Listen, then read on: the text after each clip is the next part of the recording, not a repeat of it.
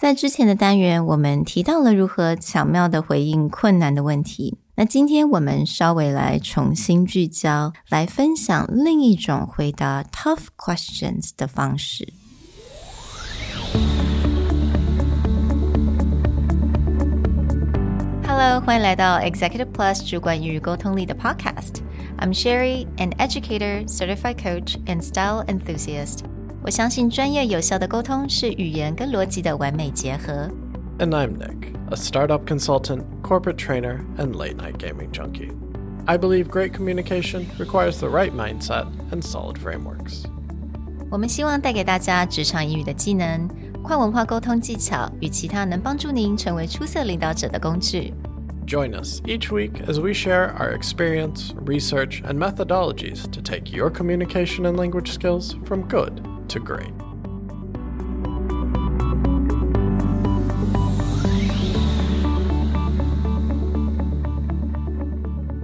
Hey, everybody. Welcome back to the Executive Plus podcast. And welcome to part three of our discussion on Brene Brown's Dare to Lead.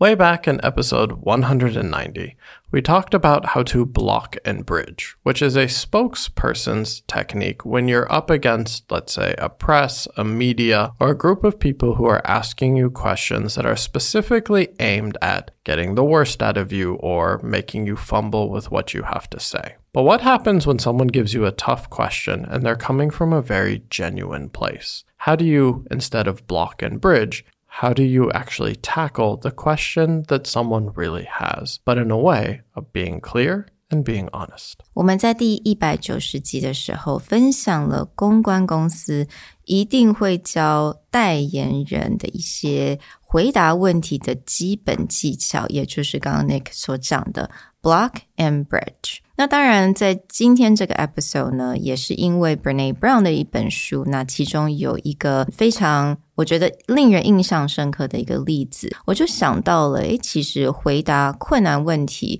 当然方法很不同，但是那个角度也不一样。那之前在一百九十集我们讲到的，可能是记者他比较刻意问的一些问题，或者某人刻意想要想要让你可能没有面子，想要让你失焦，但是在不同的观点的时候，当如果今天是你的下属或者是你的同事在问你一些问题，这问题可能很困难，你必须要给一个非常 difficult answer，那你该怎么样来回答？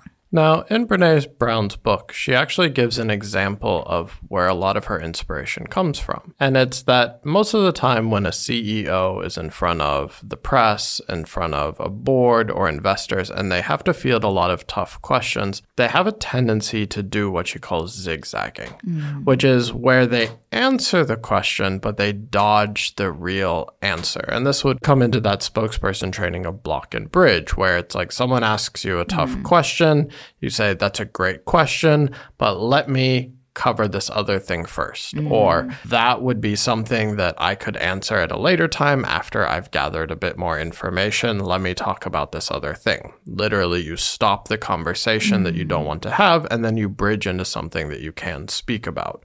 But she talks about a story of watching the Costco CEO, Craig Jelinek, actually field very difficult questions mm. from his staff. Right. And in that meeting specifically, Craig has to answer some really difficult questions, and a lot of the answers are not very easy to hear. But at the end, everyone stood up and clapped. And Brene was kind of surprised, like, hmm, 为什么大家会想要来鼓掌？因为毕竟刚刚这些问题这么的困难，而且可能这些答案也不是大家所期待的。But you know, Costco employees would say because we clapped for the truth, and I think in a company setting, this is what we want from a leader. So she focuses on what is it that you have to do in order to be tough, be honest. In the last episode with Brene Brown, we talked about the concept that clear is kind.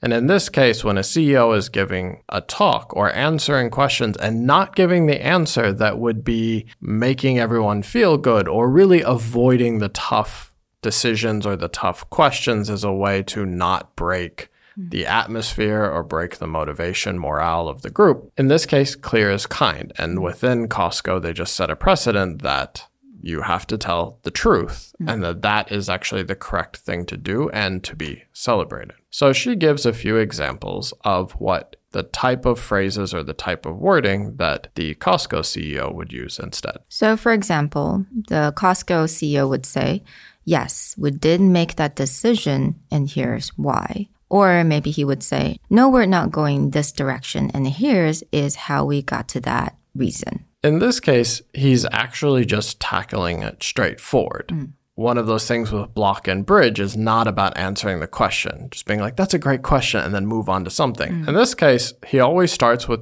just the straightforward answer yes, no. A lot of times people would train you to be like, oh, that's a great perspective. Here's another way to think about it. That's a very passive or a way to pacify your audience by acknowledging what they have to say. We've talked about in other episodes like John Stewart as you ac- accept what someone says 3 times and then you change their mind. But in this case, when it's this short Q&A session, it's just be clear. Mm. Yes, we did make that decision.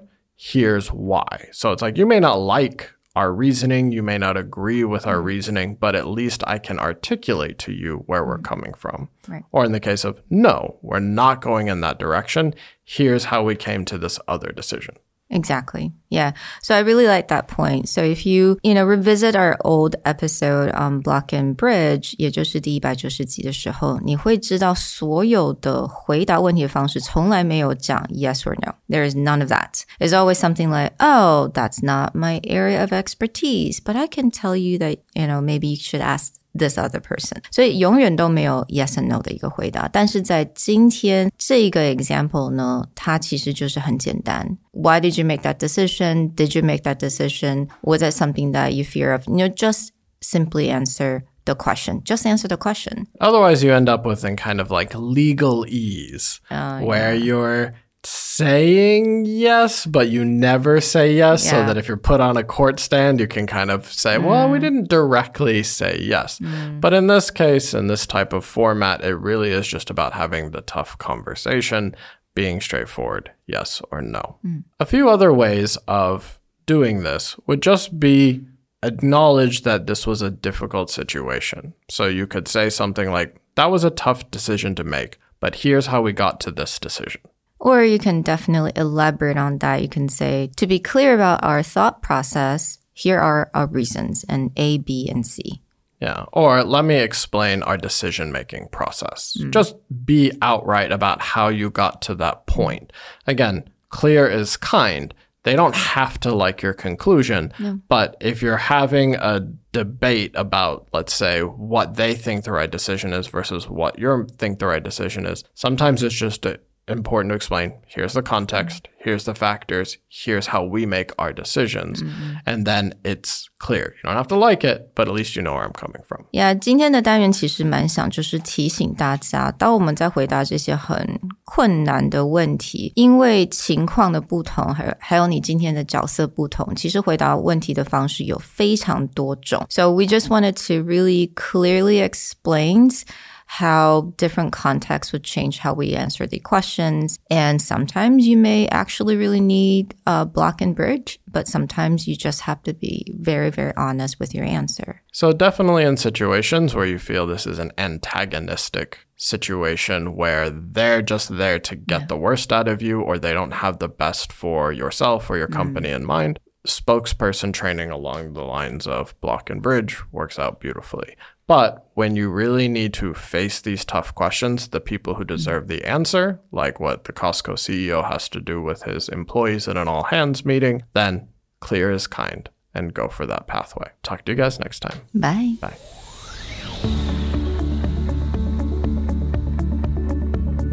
The Executive Plus podcast is a Presentality Group production, produced and hosted by Sherry Fang and Nick Howard. You can search us on Facebook, 主管英文 Executive Plus. You can also find us on Instagram, Communication R&D, and email us at sherry at epstyleplus.com.